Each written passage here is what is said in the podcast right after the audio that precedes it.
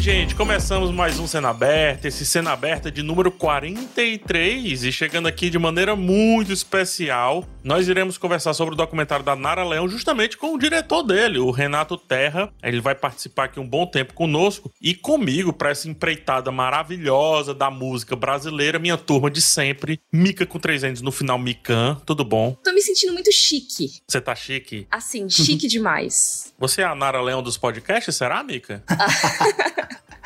Olha, não sei.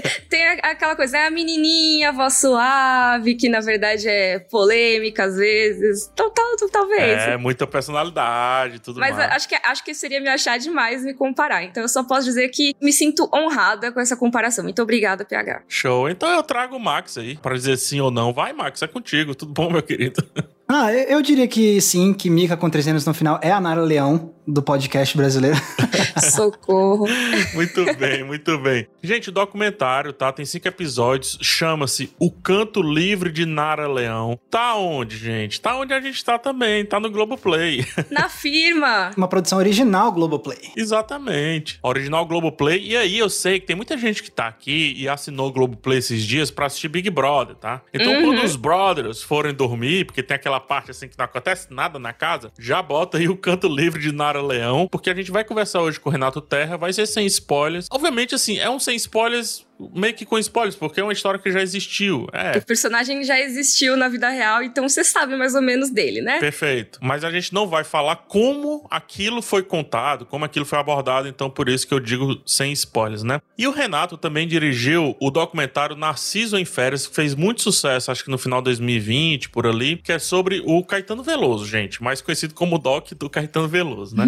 então, assim, só pra vocês verem como tem muita coisa pra gente falar. Se você gosta de música, se você gosta de documentário em si, se você gosta de produção audiovisual, de cinema, de séries, a gente vai passar por todos esses caminhos, tá? E se você gosta de Nara Leão, melhor ainda. Enfim, Tá tudo no Globoplay, a gente vai conversar sobre isso. Sabe que tá também no Globoplay? Nós, né? Como eu já vi falado. Então, esse podcast você pode ouvir no G-Show, no Globoplay e em todas as outras plataformas de áudio digital. Mas antes, a gente vai passar por outro caminho, que é o caminho da primeira fila. A gente vai pedir pro pessoal afastar um pouquinho e a gente vai passar pela primeira fila, porque tem muita coisa estreando no cinema e também nos streams. Vamos lá? Bora. Bora!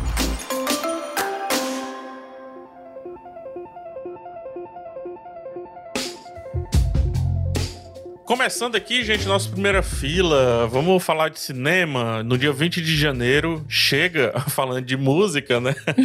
chega Eduardo e Mônica. Finalmente chega Eduardo e Mônica. Eu tô até com medo de dizer que chega Eduardo e Mônica, porque talvez esse seja um dos filmes mais adiados dos últimos anos aqui no Brasil, tá? Olha, só não é mais que o Chateau, talvez. Oh, ah, e você trouxe. Cara, ele vem no estreia, não estreia desde 2019, do finalzinho, aí veio a pandemia e tudo mais, né? Mas enfim, temos aqui um filme do mesmo diretor do Faroeste Caboclo, Faroeste Caboclo e Eduardo e Mônica, duas músicas aí do Legião Urbana, e aqui a gente tem, obviamente, como Eduardo e Mônica é uma baladinha mais romântica, a gente tem uma história de amor, né? Uma história de amor que muita gente conhece, porém muita gente não conhece as lacunas, e é isso que Eduardo e Mônica, o filme, dirigido pelo René Sampaio, vem falar. Eu já assisti o filme, eu vou emendar aqui rapidinho sobre o filme, cara. A Alice Braga, ela pode fazer qualquer coisa que ela fica maravilhosa. Ela tem todas as idades contidas nela. A Mônica dela é demais. Mas o Gabriel Leone faz o Eduardo como eu imagino, sabe? Aquele Eduardo que anda molão, se liga? O molão. o abestado, se liga? Mas o abestado legal, aquele amigo abestado legal que a gente tem. Sim, o jovem, jovem. o jovem, exatamente. E ele era muito jovem, né, quando gravou esse filme. Porque, pô, foi 2018, antes até dele ficar tão mais conhecido como galã como ele tá hoje em dia, né? Sim. Cara, mas mesmo assim, viu, Mika? Você vê um, um- um trabalho, assim, de. Não é diminuição, mas de se colocar num espaço que eu sei que não, não é dele, mas ele fica. É muito legal a força que ele faz pra se colocar nesse espaço. Eu assisti esse documentário, não foi numa cabine de imprensa, foi numa sessão de. Documentário PH. Eduardo e Mônica, o casal real. É, peraí. Não é documentário, tá? É uma ficção e é uma ficção bem ficção mesmo. Já pensou? Ia ser legal. Mas eu assisti junto com numa, numa turma assim de pessoas que não era só a imprensa, etc, né? E aí eu fui conversando com o pessoal, cara, todo mundo amou, tá? Todo mundo amou a maneira como essa história romântica se constrói. Muito, muito legal, muito legal. O final dele é Maravilhoso. Seguindo aqui, nós temos As Agentes 355 ou 355. Filme aí com um elenco muito forte: Lupita Nyong'o, Jessica Chastain, Penelope Cruz, Diane Kruger. Enfim, quando uma arma ultra secreta vai cair nas mãos de um grupo de mercenários que ameaçam o mundo, a agente da CIA, né, a Mace Brown, acho que é vivida pela Lupita Nyong'o, ela vai ter que unir um grupo com vários especialistas para, obviamente, fazer com que o mundo não se destrua. Por mim, deixaria destruir. Tô brincando. Tô brincando, não destrói não, tá? então tá aí, filme dirigido pelo Simon Kimber, né, que dirigiu o maravilhoso Fênix Negra do X-Men, né, Mika? Olha, não. pois é, Fênix Negra, aquele ótimo filme, maravilhoso, o melhor filme de X-Men já feito, contém ironia. Mas assim, né, ele é roteirista de Sr. e Sr. Smith, então... Então contém ironia, do meu ponto de vista...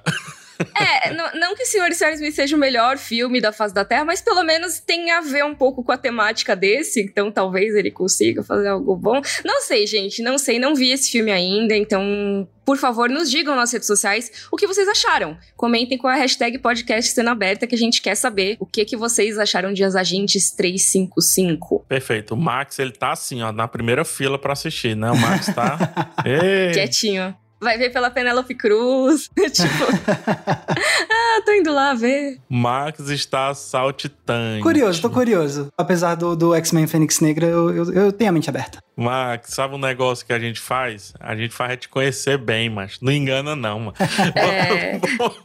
Vamos pra Netflix. Bora. É, de séries, a Netflix traz Brincando com Fogo, já na sua terceira temporada, um reality show, né? Que aqui no Brasil eu pensei que ia pegar um pouco mais, mas enfim, não pegou tanto. Ásia Alternativa, uma série documental mostrando a vida underground de várias metrópoles asiáticas, como Seul, Manila, Tóquio, né? Que é uma das mais conhecidas e tudo. Tá na sua primeira temporada, chega dia 20, tá? Esse aqui me atraiu bastante, porque eu tô assistindo muito Um Dia na Vida de um Trabalhador Japonês um dia na vida de um trabalhador coreano. Eu tô adorando conhecer um pouco do dia a dia.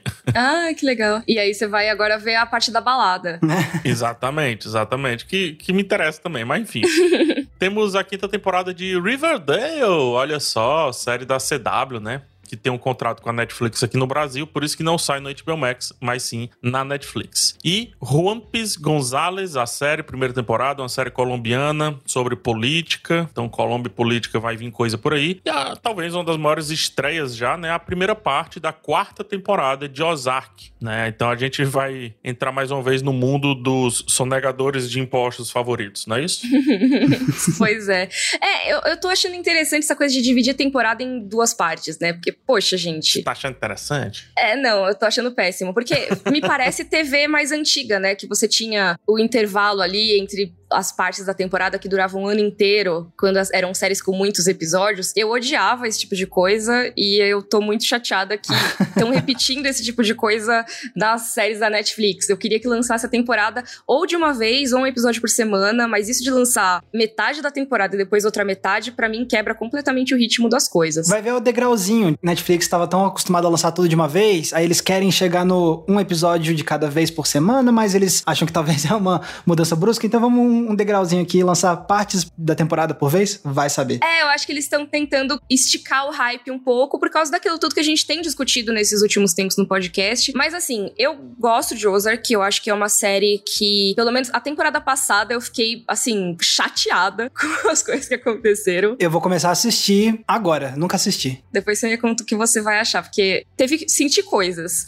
na última temporada. Então eu tô bastante animada para ver para onde vai a história, né? Muito bem. Tem mais estreia, tá? Ainda de série, que é a temporada de verão, primeira temporada, chega no dia 21. A série brasileira, inclusive, série Teen, aqui do Brasil, de jovens, né? A respeito de jovens que trabalham num resort paradisíaco. E aí, a partir disso, começam a descobrir vários segredos. Hum. Espero que o segredo não seja a falta de pagamento deles. Para filmes, a gente tem Tratamento de Realeza, uma comédia romântica, e Munique, No Limite da Guerra. Tratamento chega no dia 20, Munique, dia dia 21, o Munique é um filme de espionagem com o Jeremy Irons. Então teremos gritos, senhoras e senhores. Não confundir com o filme Munique do Steven Spielberg. É, outro, outro Munique, outro Munique. Exatamente. E aí esse caso não é o que aconteceu lá em Munique. Nas Olimpíadas. Nas né? Olimpíadas, o atentado e tal, né? Mas... Esse aqui é da conferência. Em 38. Perfeito.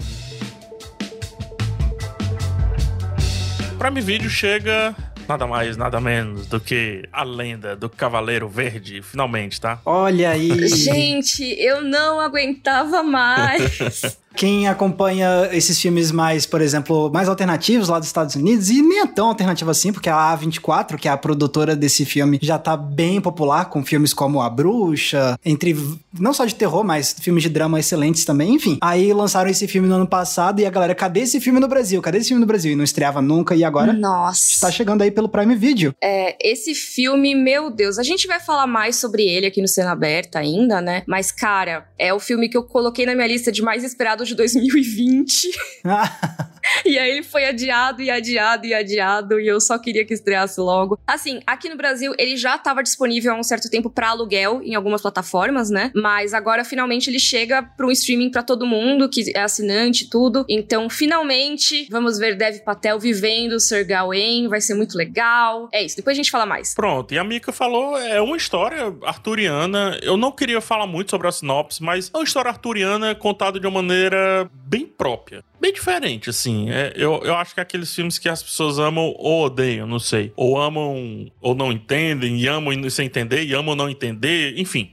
Mas é, se, se você é fã de filmes de fantasia no geral, ou de só de lendas do, relacionadas ao Rei Arthur, você provavelmente vai querer assistir esse aí. É, a gente vai conversar mais, a, a Mika deu um pequeno spoiler, mas se eu fosse você, eu assinava o nosso feed aqui, porque Daqui a pouco tá saindo, tá? Daqui a pouco tá saindo uma coisa por aí. Em breve. De séries, a gente tem As We See It, que é a série do Jason Kattins, showrunner da minha queridíssima amada Friday Night Lights e Parenthood. O legal dessa série aqui é que ela vem mostrar um pouco do dia a dia, os desafios de três colegas de quarto que são autistas, né? Estão no espectro autista. E o mais interessante é que os atores principais são autistas. Então, é uma série bem meta e do jeito que deve ser né? Trazendo pessoas que de fato representam aquilo ali para viver aquela vida em si. Então vamos dar uma olhadinha porque, cara, o Jason Katz, ele consegue fazer coisa que funciona pro jovem e funciona pro adulto muito forte. Então vamos ver se nessa série vai reverberar do mesmo jeito. Total. HBO Max, a gente tem aquela aquele lance, né, de sempre falar da semana passada, só que dessa vez a gente vai falar sobre a semana, tá? A gente vai falar sobre yes. a estreia de Superman Lois, que chega ou chegou dia 20, depende de quando você estiver ouvindo isso aqui. Onda Boa com Ivete, também no dia 20 20, série documental, cinco episódios sobre a Ivete. Então, provavelmente, aqui tá o público-alvo, né?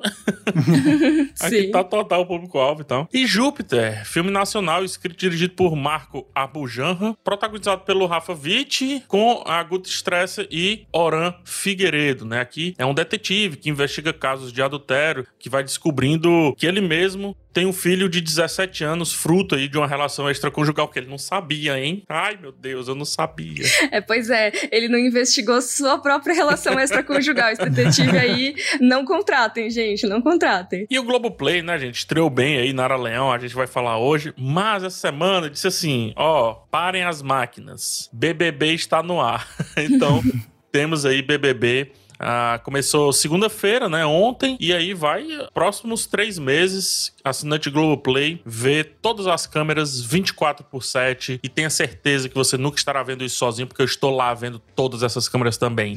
Pode parecer piada, mas não é. Eu sou fanático PH Santos é o maior especialista de Big Brother que existe na podosfera brasileira. Vai entender? Não sei. Eu amo.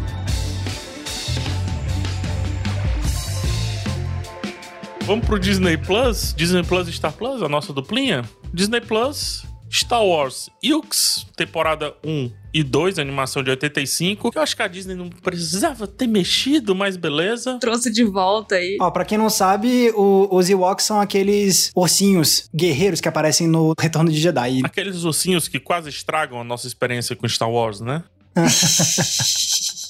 Meu Nada. ranço com esses ursinhos são fantásticos. vamos, vamos continuando, continuando aqui. Como assim os Ewoks não são populares entre vocês? Não, tô brincando. Vamos com Jeff Goldblum, que chega mais uma vez aí contando sobre o mundo, né? O mundo segundo Jeff Goldblum, segunda parte da temporada 2 aí. Eu adoro esses documentários, né? E aí, quando você meio que vai esquecendo que é o Jeff Goldblum, e vira meio que um podcast do Jeff Goldblum. Eu não sei nem do que se trata, do, eu já ouvi falar, mas só o fato de ter o Jeff Goldblum já é interessante. o amanhecer na savana. Uh. O dia traz o sol, o sol traz o dia. Enfim, no Star Plus, o último duelo chega também, tá? Olha aí o último duelo, ó. Eu ainda não conferi o último duelo, então vou poder conferir agora pelo streaming. Pra quem não lembra, é o, um dos filmes mais recentes. Eu ia dizer o, o, filme mais recente do Ridley Scott, mas não é, porque o mais recente é. A Casa Gucci, é. A Casa Gucci, mas o último duelo saiu tipo um mês antes. é, filmão, tá? Filmão, só digo isso. Coloquei na minha lista dos 10 melhores do ano aí, tá? Se fosse vocês, eu ia dar uma olhada. Inclusive, você falou sobre ele até no nosso episódio de, de filmes, de retrospectiva. Então, você que está nos ouvindo agora, se você ainda não ouviu esse episódio, vai lá no feed que tem de filmes e de séries que a gente destacou de 2021. Perfeito, Mika. Vou fazer uma corridinha aqui com Apple TV Plus. Dia 15, né? Estreou a segunda temporada de Servant, série do Shyamalan, série muito querida, inclusive. Little America, temporada 2, dia 17, uma série antológica sobre imigrantes e tudo. E no dia 8 começou a segunda temporada de Dixon, série com a Haley Steinfeld sobre a Emily Dixon. Então, dê uma olhada lá caso você também seja o público. O pessoal empolga, o pessoal chipa bastante o casal dessa, dessa série aí. Então. É, né? Eu vou confessar que esse último final de semana eu terminei a série do Gavião Arqueiro e a Haley Steinfeld tá tão bem nesse seriado que eu fiquei até curioso para ver o que mais ela anda fazendo de seriado. Então, quem sabe eu acabe não indo pra Dickinson também. Nossa, ela tá fazendo muita coisa. E, e essa série tá bombando, assim. Tipo, tem um público muito engajado. E eu acho que bastante gente vai pegar agora durante essa segunda temporada, porque estão saindo episódios semanais. Mas ela tá fazendo muita coisa. Ela tá dublando a Vi de Arcane. Nossa, mil coisas, assim, com a Hayley Stanford. Ah, eu gosto muito da Hayley, cara. Eu fiquei triste quando ela, ela é de Bravura Indômita. A meninazinha do Bravura Indômita lá. Fiquei triste quando ela parou a carreira dela de cinema e tudo para fazer música, né? Assim, fico feliz por ela. Show de bola. Mas para mim, eu, eu vejo mais cinema, né, gente? Audiovisual e tal. E aí ela voltando agora e voltando com muita força, fazendo muita coisa. Tô muito feliz porque eu acho ela uma das grandes atrizes da geração dela. Fácil, fácil, fácil. Mas vamos lá falar sobre uma das grandes cantoras da geração dela. Vamos falar sobre a Nara Leão. Na verdade, vamos falar sobre o canto livre de Nara Leão.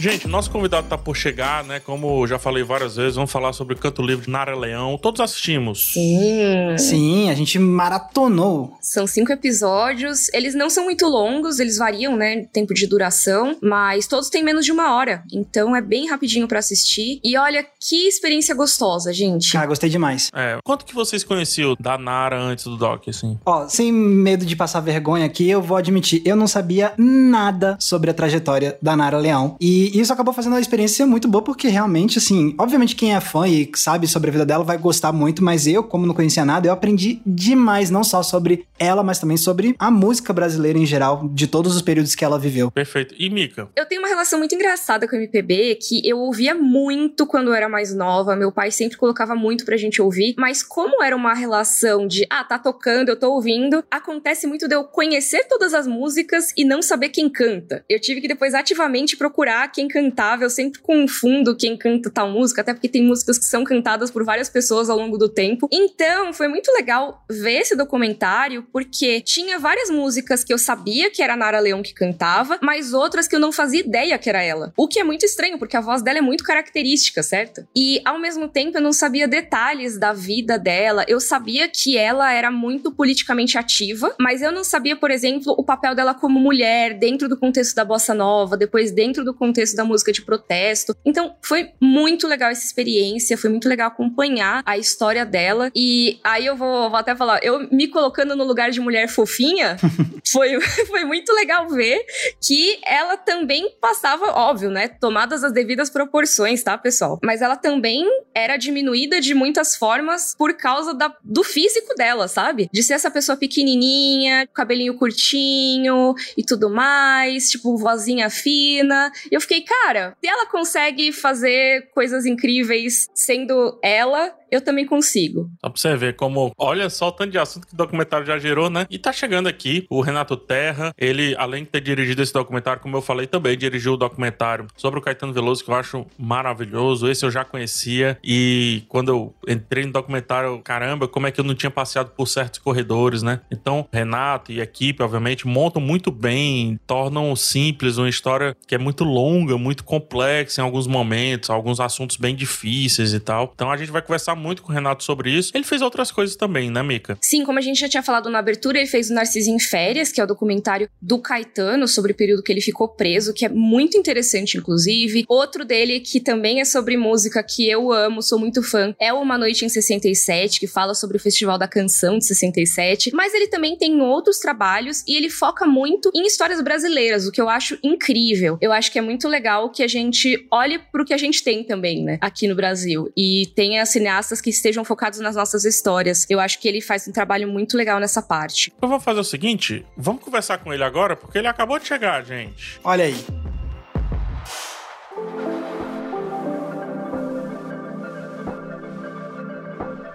Muito bem, Renato. Seja muito bem-vindo aqui ao Cena Aberta, tá? Nossa primeira entrevista direta, tá? É verdade, a gente já teve a participação da Mabê, que é a colega nossa aqui da firma. Exatamente. Mas agora temos um diretor. Assim, eu não tenho nem roupa para isso. Que bom que a gente tá gravando o podcast. Não aparece a roupa que eu tô usando, que eu tô com uma roupa muito básica para entrevistar um diretor de série documental do Globoplay, assim. Assim, não, não tenho, desculpa. Tudo bom, Renato? Tudo bem, gente. Fico feliz de ser pioneiro. A gente vai falar da série da Nara Leão. A Nara Leão que era pioneira em várias coisas. Sim. É. Continua sendo pioneira aí nessa primeira entrevista do podcast. Obrigado por me receber aqui. Obrigado. É sempre um prazer falar da Nara Leão. Ah, obrigada por topar o convite. A gente tá muito honrado. E ó, eu preciso já fazer uma confissão. Eu tava esperando estar com você aqui. Eu sou muito fanzoca, tá? Teve uma vez que teve uma palestra na minha faculdade sobre um dos seus documentários e desde então eu acompanho o trabalho, então tô muito feliz. ah, que bom, obrigado. Renato, tua filmografia, e se você quiser falar um pouco mais sobre ela amplamente até antes da gente entrar no doc da Nara em si, é fato o interesse que você tem assim no nosso cenário cultural, de muita brasilidade, assim, principalmente ali naqueles turvos anos 60 e 70, né? E acho que a primeira pergunta que seria legal pra gente abrir isso aqui é de onde é que vem esse fascínio? Esse fascínio chegou até você? Você foi atrás desse fascínio? Como que se dá esse teu apego a esses temas? Olha, meus pais eram muito ligados em, em música. O meu pai dirigia um show da Adelaide Chioso no, nos anos 60. A minha mãe também tinha uma relação mais emocional com música, assim. Ela gostava muito de Gonzaguinha. Lembro muito do rosto dela mudando, assim, quando ela ouvia Gonzaguinha. Mas foi na faculdade, eu acho, que eu consegui ter uma dimensão maior da música brasileira, de entender a música brasileira como um fenômeno que não é só musical. É uma certa ideia de Brasil que a gente conseguiu prosperar, que a gente conseguiu fazer dar certo. Durante toda a trajetória da música brasileira e, e grande parte da cultura brasileira, mas eu acho que na música brasileira isso é mais bem sucedido, a gente tem essa vocação de receber e realmente olhar para a diversidade cultural brasileira e criar coisas novas a partir disso, né? O samba é isso. Você pegou, a gente pegou uma porção de ritmos africanos e ritmos europeus, juntou e criou uma coisa nova, que foi o samba. A mesma coisa com a bossa nova, a gente juntou já o que tinha do samba com os elementos de vanguarda de jazz e tal e criou uma coisa nova. E eu acho que a Nara faz isso depois também quando junta o que fazia o é, Nelson Cavaquinho, Cartola, Zequete, com samba mais tradicional, ela junta com as harmonias e elementos da bossa nova, e segundo o Nelson Mota, ela cria o que a gente conhece hoje como MPB. E eu acho que aí tem uma ideia de Brasil muito bonita, que é a gente conseguir juntar a nossa diversidade, olhar para dentro do Brasil e a partir dessa diversidade, a partir dessa riqueza que o Brasil tem, a gente conseguir dar uma palavra nova para o mundo. A gente faz isso muito bem na música brasileira e eu acho que a gente poderia fazer isso muito melhor como sociedade. Então eu acho que a minha paixão pela música, além da riqueza absurda que é a obra de tantos e tantos e tantos artistas brasileiros, eu acho que é também uma ideia de país que está ali por trás. Perfeito. Legal. E aí, uma coisa que eu acho muito bacana é que você tem essa paixão pela música e ela tá muito presente nos seus documentários, mas você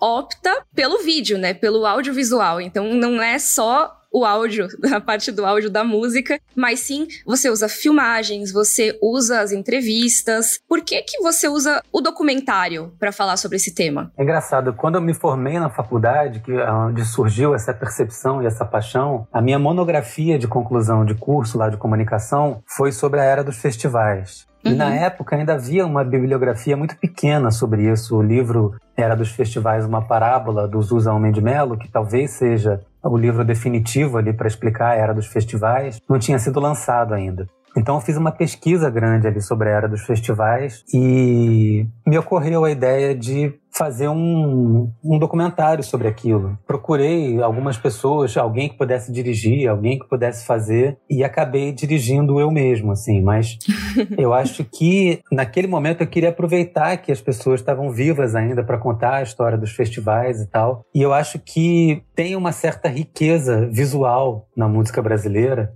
isso complementa de alguma maneira a música, porque quando a gente fala, por exemplo, ali falando um pouco ali de Uma Noite em 67, que é o meu primeiro filme, e traz muito dessa questão visual, quando a gente exibe aquelas imagens dos festivais ali, você vê muito claramente que está surgindo, e a música lidera isso, com o Caetano e o Gil, principalmente, está surgindo um novo tipo de comportamento ali, que não só é um comportamento de fazer uma música diferente, né, acabar com aquela divisão que existia na música brasileira entre o pessoal que era jovem guarda, que importava o rock e encantava a juventude, e o pessoal da MPB, que não permitia instrumentação de guitarra dentro da música brasileira. Que fazia protesto contra, né? E fez uma passeata contra a guitarra elétrica. E o Caetano e o Gil, naquele festival, eles rompem com isso e eles fazem o que eu falei na, na primeira resposta ali. Eles pegam tudo isso e criam uma coisa nova. O tropicalismo é uma coisa nova, original, brasileira, que foi criada por eles. E isso está nas roupas, está nos gestos, está na imagem física deles tocando guitarra. Do Gilberto Gil entrar com os Mutantes ali tocando Domingo no Parque. Do Caetano entrar com o grupo de argentinos cabeludos ali dos Beach Boys. É o Caetano e o Gil não usarem smoking na apresentação deles. E todas aquelas imagens ali dos festivais carregam também um significado afetivo, político, comportamental, e aquela contraposição também das apresentações deles nos festivais com as entrevistas que eu e o Ricardo Calil fizemos com eles 50 anos depois, eu acho que também dá uma dimensão bonita da passagem do tempo, da coerência que essas pessoas tiveram nas suas obras, nas suas artes. E eu acho bonito isso de você tentar também aproveitar e usar essa parte que a música tem, que é muito importante, que é a atitude. Muita gente tem uma voz afinadíssima, canta perfeitamente bem, mas não faz sucesso. Eu acho que na música tem um componente ali que não dá para definir muito bem o que, que é, mas eu acho que é uma certa atitude que a pessoa tem em relação ao mundo, em relação às coisas, que se impregna na voz uhum. e a gente identifica outras coisas para além de uma qualidade técnica vocal ali no que a pessoa está cantando. E aí no vídeo dá para ver isso muito melhor às vezes, né? Isso que você está falando, Renato, eu penso imediatamente justamente no, no doc da Nara, porque uma das graças do documentário para mim foi não só ver essa parte da trajetória dela, mas assim, como é fascinante ver o jeito que ela é simplesmente falando, dando entrevista, como ela, quando pergunta uma, às vezes uma pergunta um pouco mais capciosa e como ela tira de letra, então você aprende demais só de você ter esse registro visual também, de ver os maneirismos de expressão, de gesto e tudo mais. Então a parte visual ajuda a dar essa humanizada e trazer esse lado da atitude que você falou muito. Dá para conhecer muito mais, parece, né? Ah, essa pessoa que você ouviu a voz por tanto tempo, sei lá, eu nunca tinha parado para ver mesmo, sabe? Sim. A pessoa, como que ela era e como que ela se portava e falava fora do contexto da gravação do álbum, né? Então foi muito legal ter acesso só isso. Acho que realmente essa é a força da imagem, né? No caso. Total. Eu acho que a Nara ficou muito tempo um reconhecimento muito menor do que ela deveria ter, na minha opinião. Eu acho que a Nara é uma das grandes artistas, uma das grandes pessoas brasileiras do século XX. Mas é muito fácil você ouvir a Elis cantando, por exemplo, e se encantar imediatamente com a voz dela. Eu tava isso na minha cabeça, tá? A Elis tava na minha cabeça quando você tava falando um monte de coisa aí. É.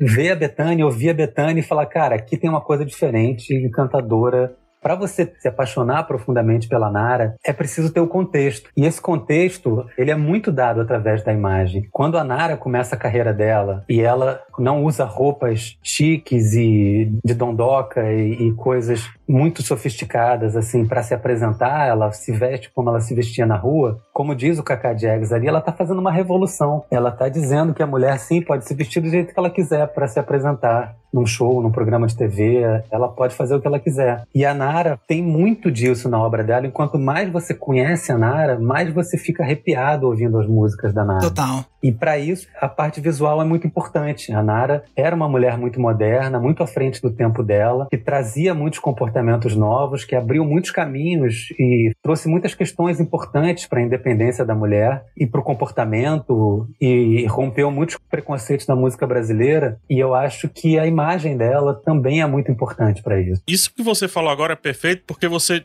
dialoga e muitas vezes esse diálogo que você traz e é uma afirmação que você está trazendo sobre a Nara, ela vem e te desafirma, entendeu? Ela, ela tipo assim, num dado momento tem um, alguém que declara, cara, a Nara tava mudando a música. A Nara é a representatividade dela pra música é gigante. E aí você coloca um trecho dela dizendo: "Ah, gente, só quero fazer música, não tô muito preocupada, como que vai ser não", entendeu? como que é lidar nessa montagem assim? Você busca as coisas que vão desafiar até mesmo a tua opinião a partir do objeto que tu tá estudando ou isso chega e tu diz: "Caramba, como assim, Nara?" Tu tá conversando com ela ou como que tá sendo esse diálogo com ela? É um exercício, eu acho, de ouvir. De ouvir a Nara e tentar ser o mais fiel possível ao que a Nara pensou, ao que a Nara disse. Óbvio que não dá para eu me esvaziar de tudo que eu penso e que eu acredito, mas eu acho que esse exercício de ouvir e de dar voz à Nara, eu tentei fazer durante toda a série, não só ouvindo as entrevistas dela e priorizando sempre que a gente tivesse um registro da Nara falando, a gente usa no primeiro episódio, por exemplo, muito da entrevista que ela deu para a posteridade no Museu da Imagem do Som. Para a gente era muito importante ter registros da Nara falando sobre ela e as opiniões dela. E a gente é contraditório, todo mundo é contraditório e, e essa contradição tem que estar presente quando você faz uma obra sobre alguém. Não é para você criar uma imagem perfeita, higienizada da pessoa. Todo mundo é contraditório. E a gente tentou, durante todos os episódios, encontrar uma forma de contar essa história que também fosse uma forma que respeitasse o jeito da Nara. Durante toda a série, a gente tentou encontrar um tom que fosse elegante, suave, mas ao mesmo tempo contundente. Eu acho que a série tem esse tom. A gente tentou encontrar, pegar esse tom que era um tom da Nara e levar para ser o tom da série. Então, acho que respondendo a tua pergunta é ouvir, ter realmente um cuidado para ouvir o que, que a pessoa está dizendo e não tentar colocar a sua opinião acima da opinião dela. Nossa, Renato, eu, assim, ouvindo isso que você falou, eu, eu fico muito feliz e muito maravilhada. Eu tava comentando antes de você entrar aqui pra gente conversar, tava comentando com os meninos que é isso, né? A abertura da série é opinião e a Nara falando não mudo de opinião e ela mudando de opinião o tempo todo ao longo da carreira, o que é muito legal. E eu acho muito incrível que você tenha comentado isso de ter a fala dela como protagonista. A gente tá falando, óbvio, de uma protagonista que não tá mais entre nós. A Nara Leon faleceu já há muito tempo. E às vezes é muito fácil cair na cilada de colocar só pessoas falando sobre ela e não ela contando a própria história. Afinal, é mais fácil perguntar para quem ainda tá aqui com a gente, né? É muito legal que você tenha, mesmo assim, insistido em trazer as falas dela, porque quando a gente fala de personagens mulheres, em qualquer contexto, é muito mais comum que você tenha histórias delas contadas pela boca de outras e não elas mesmas falando sobre si. E eu achei muito legal que você se esforçou para colocar ela em primeiro plano. Sim, mas o que você falou é bonito também, dela mudando de opinião o tempo todo. Uhum. Eu acho que tem uma total coerência nela mudar de opinião o tempo todo. Ela tá sempre atrás do novo, sempre atrás de alguma coisa que dizia alguma coisa nova, uma, trazia uma palavra nova para a música brasileira, seja o Fagner, seja Clayton Cledir, seja o Franklin Dario, que foi um cara que ela ouviu num, num encontro, num pequeno show e gravou uma música dele, Jardim Macalé, o Chico Buarque, o Edu Lobo, a própria Betânia, o que encantou a Nara ali quando ela foi numa turnê na Bahia e descobriu Caetano, Gil, a Betânia e a Gal Costa, quando ela ouviu a voz da Betânia, o que encantou nela foi, nossa, que diferente. E a Nara estava sempre em busca do diferente e sempre rompendo certos preconceitos que se tinha contra a música nordestina, contra a música do Roberto e do Erasmo, contra o que é, de certa forma, popular no Brasil. Mudar de opinião para Nara fazia parte da coerência dela, porque ela estava abrindo novos caminhos. Ela é coerente nas incoerências, vamos dizer assim, né? Porque a questão não é mudar, mas sim se manter sempre em mudança, basicamente. Né? Exatamente. Renato, não preciso comentar. Eu sei que você coloca no campo muito na modéstia e tudo. Então, é uma afirmação que eu vou fazer para as pessoas observarem o documentário. Isso que a Mika falou é muito forte. E você também falou que como é importante colocar a Nara ali, principalmente no começo da série, depois é que você compõe, trazendo as pessoas falando mais sobre ela. Por exemplo, o Chico, o Chico Buarque vai aparecer no segundo episódio, terceiro ali, né, com muita força. Oh, spoiler, spoiler. É.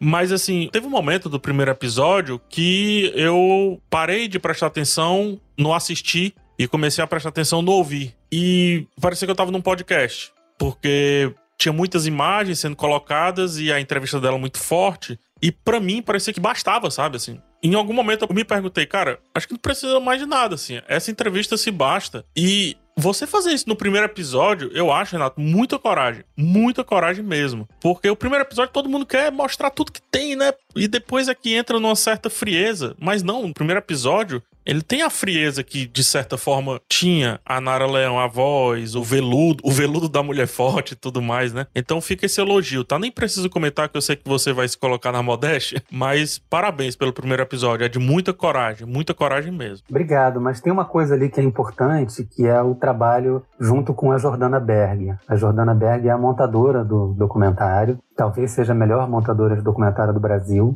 Ela trabalhou junto com a Bianca Oliveira também, que ajudou muito a gente. E conversando com a Jordana, a gente chegou numa ideia de que cada episódio deveria ter uma atmosfera própria. A Nara mudava muito, como você disse, Mika. Ela mudava muito, então cada episódio deveria retratar uma fase da Nara, mas retratar de uma maneira que não fosse simplesmente informando, sendo didático.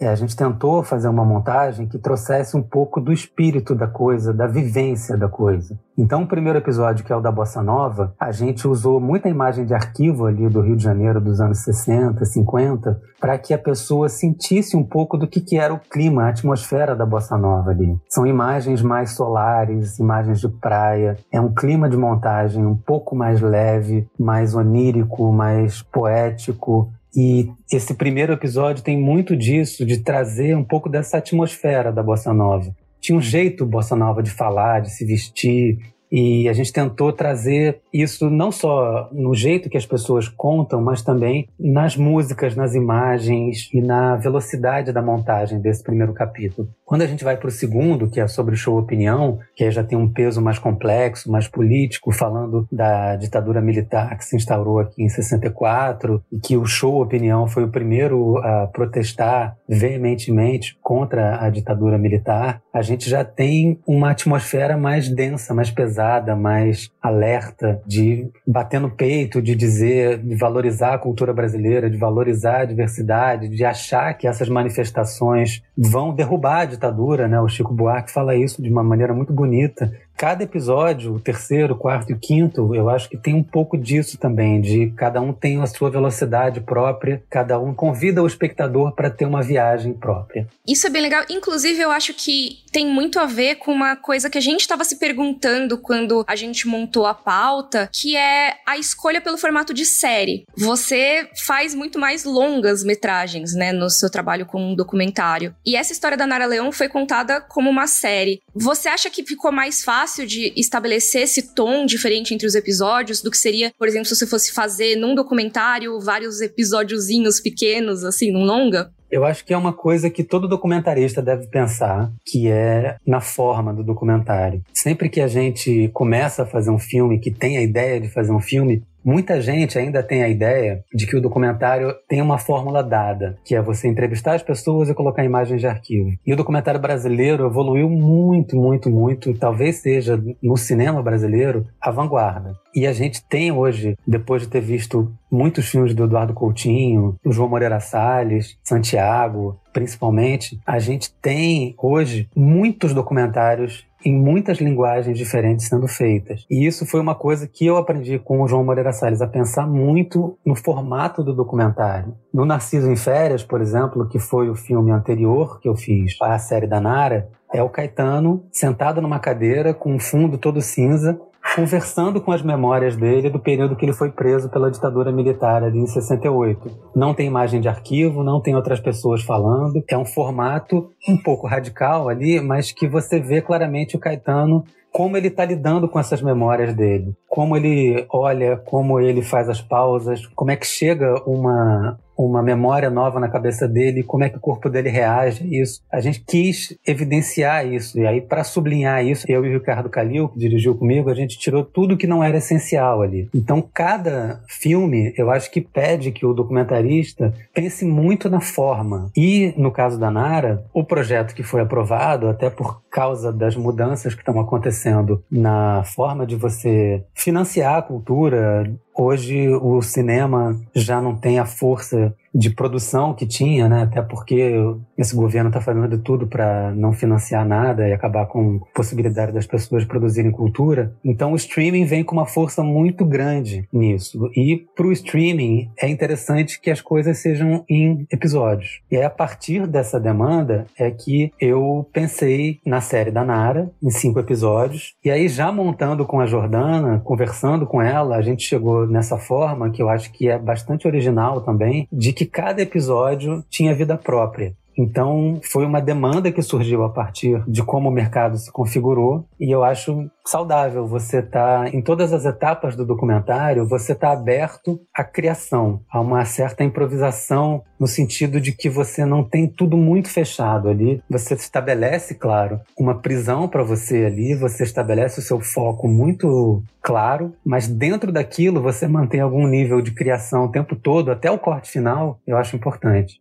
Nossa, eu achei muito legal. É, e, inclusive, a sua transparência em relação a isso, porque é total o formato levando a uma estrutura narrativa completamente diferente do que poderia ter sido. Só que eu acho que vocês conseguiram usar muito bem ao favor, como o próprio PH tinha dito, né? Do primeiro episódio ter a sua identidade própria. O segundo, para mim, ele é quase como um thriller, assim. Eu sei que não é, mas ele é lido para mim como uma coisa tensa. Eu me senti muito tensa nele. O terceiro já fala mais de uma coisa mais leve, né, de uma relação mais leve aí. Então, realmente eu acho que vocês conseguiram trazer isso para um formato episódio, para mim funcionou muito bem. Eu acho que realmente cada episódio tem sua individualidade. Também acho muita coisa acontece. Isso que a Mika falou, essa, essa questão dos estilos irem mudando, de certa forma, você também falou, Renato, é muito presente, muito evidente. Mas eu sei que é como escolher o filho preferido, tá? É, não vou te colocar no apuro de escolher um documentário ou não, não é isso não, pelo amor de Deus. Mas baseando nessas diferentes visões que tem no mesmo documentário, qual o teu momento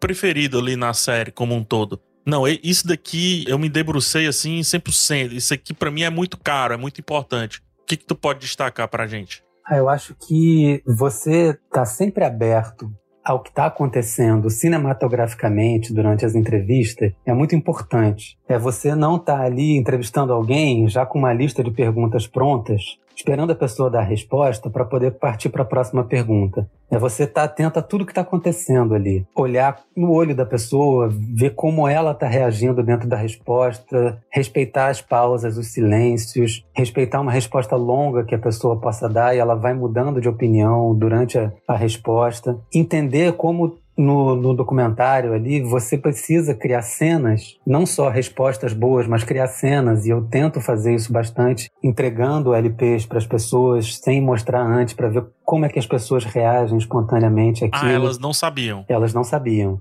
Tentar criar momentos em frente da câmera tem momentos que você está preparado para criar esses momentos, esses momentos acontecem de forma linda, e tem momentos que você faz de tudo para esses momentos acontecerem, mas aí acontece um pequeno milagre, que é o caso da cena final. Eu acho que aquilo ali foi um milagre que aconteceu. Eu fico arrepiado de lembrar. Todas as vezes que eu lembro, todas as vezes que eu vejo, eu choro no momento ali foi uma coisa muito forte que aconteceu, muito forte. Ficou todo mundo sem falar durante 20 minutos e depois que voltou a falar só falou disso.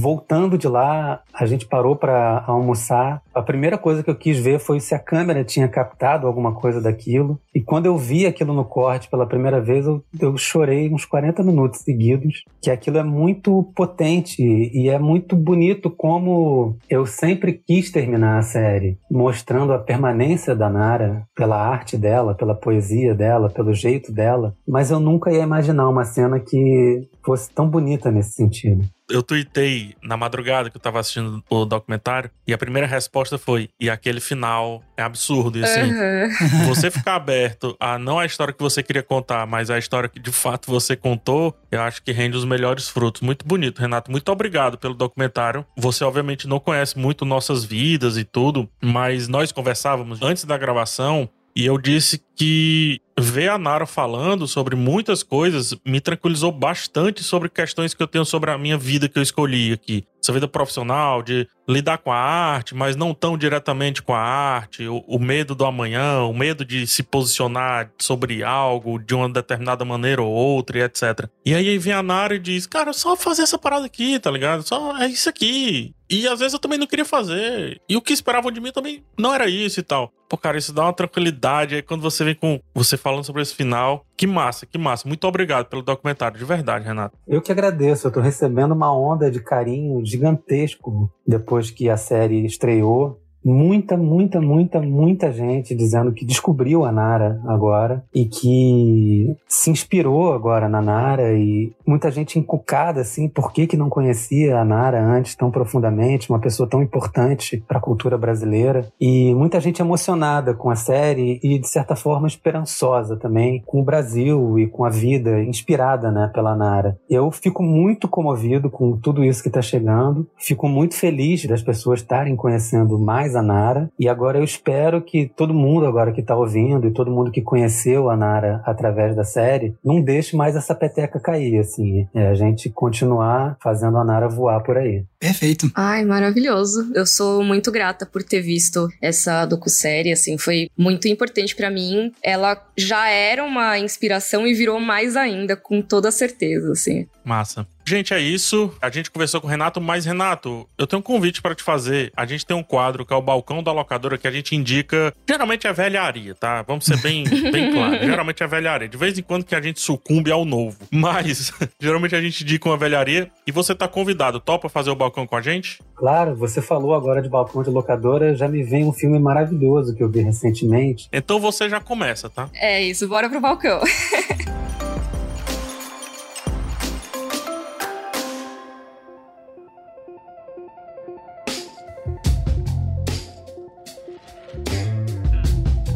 Pronto, estamos no balcão, ó. ó esse aqui é o balcão, tá? Toca o sininho do balcão. Toc, toc, toc. Muito bem-vindo, Renato. O que, que você ia falando? O que, que veio na tua mente aí, vai? Tem um documentário incrível no Globoplay que se chama Storm Video. Storm de tempestade. Que é sobre uma locadora que ainda existe em Copacabana. Se chama Storm Video. E é um documentário que mostra o dia a dia dessa locadora de filmes hoje. E tem uma frase que o João Moreira Salles me falou quando eu fui fazer o meu primeiro filme lá atrás, Uma Noite em 67, lá em 2009, que o João me falou de uma frase de um cineasta chamado Alberto Cavalcante, que é o seguinte, ele fala que se você vai contar a história dos Correios, conta a história de uma carta.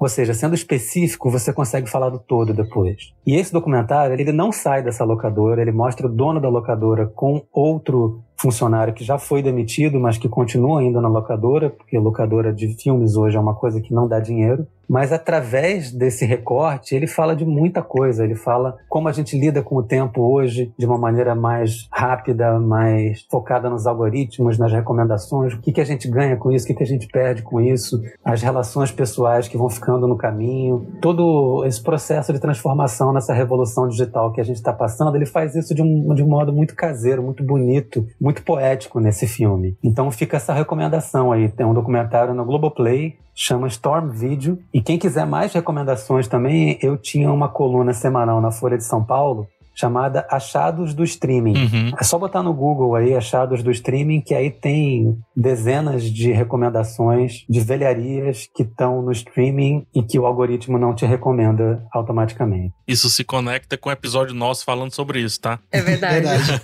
A gente falou muito aquilo que o algoritmo não te mostra. Muito legal. muito legal, muito legal, Renato. Muito obrigado. Max, sua indicação? Sim, então, eu quero indicar um outro documentário sobre música que se liga muito com uma coisa que o Renato estava comentando agora há pouco pouco sobre a forma do documentário se adequar à forma como você quer contar aquela história. E um exemplo brilhante disso para mim é o documentário A Música Segundo Tom Jobim, da Dora Jobim e do Nelson Pereira dos Santos, filme que foi lançado 10 anos atrás, em 2012. E por que, que ele é tão brilhante, na minha opinião, na forma como ele lida com a forma? Porque ele vai falando sobre as composições do Tom Jobim e, consequentemente, sobre a trajetória artística dele, mas não tem entrevista, não tem narração, é basicamente as performances. E as performances feitas por vários artistas diferentes, e aí você vê o alcance que a música do Tom Jobim teve, você vê as versões diferentes, as releituras, e é muito doido, porque você sai desse filme e você não sente que você viu uma colagem de performances, você sente que você saiu realmente aprendendo e entendendo mais sobre a obra e a vida do Tom Jobim, então é, é uma abordagem documental muito criativa e que me encantou muito, então cai a minha recomendação, o documentário A Música Segundo Tom Jobim. Mica, você? A minha indicação é de um cineasta que o Renato citou aqui no, no podcast. Eu fiquei muito feliz que ele citou, porque não tem muito como a gente falar de documentário brasileiro sem citar. Peraí, peraí que eu tô vendo um roubo começar a acontecer aqui na minha frente, tá? Ah. E olha lá, olha lá. Não, comecei, comecei antes, entendeu? Renato, a gente tem uma piada interna que eu e o PH a gente às vezes repete as indicações.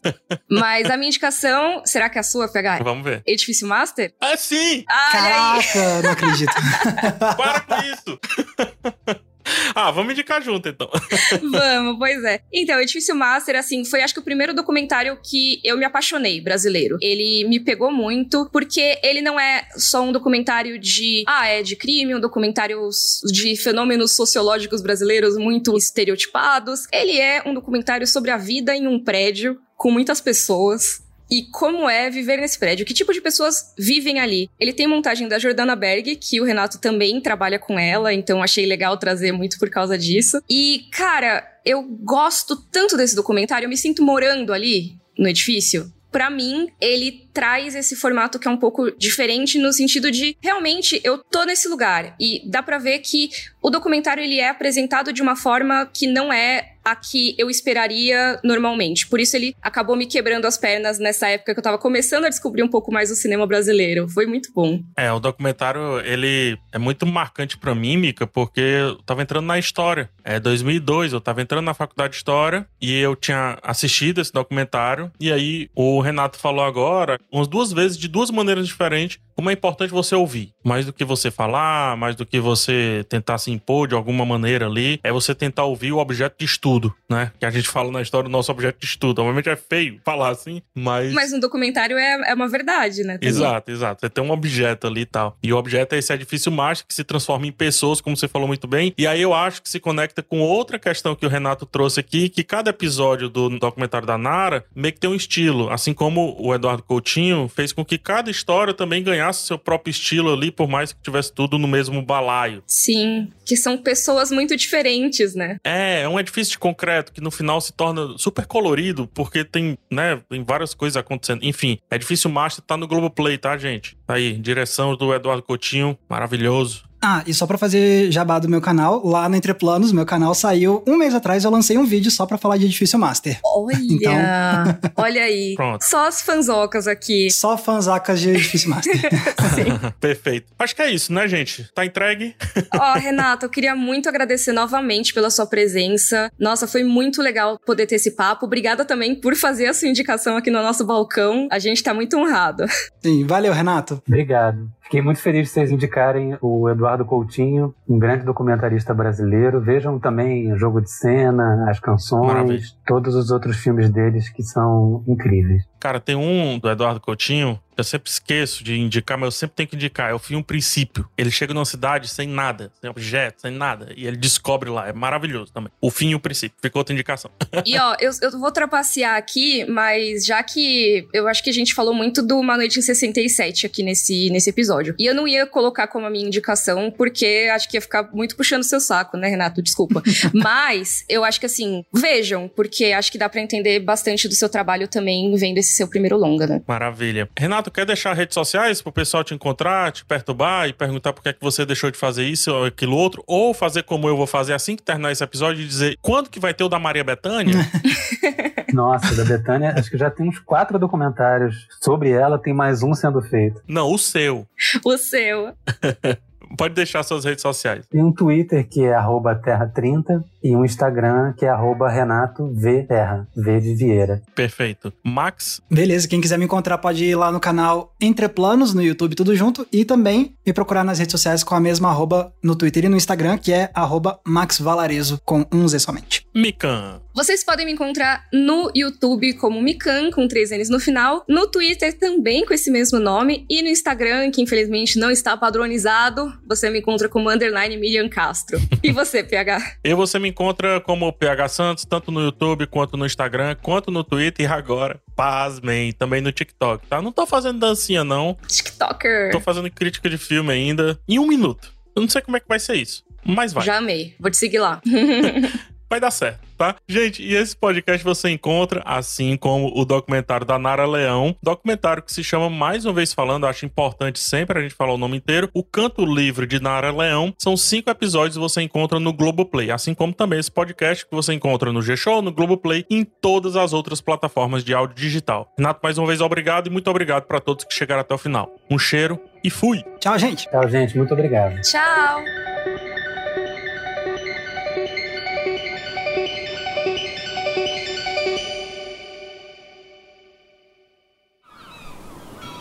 Este podcast foi editado pela Maremoto.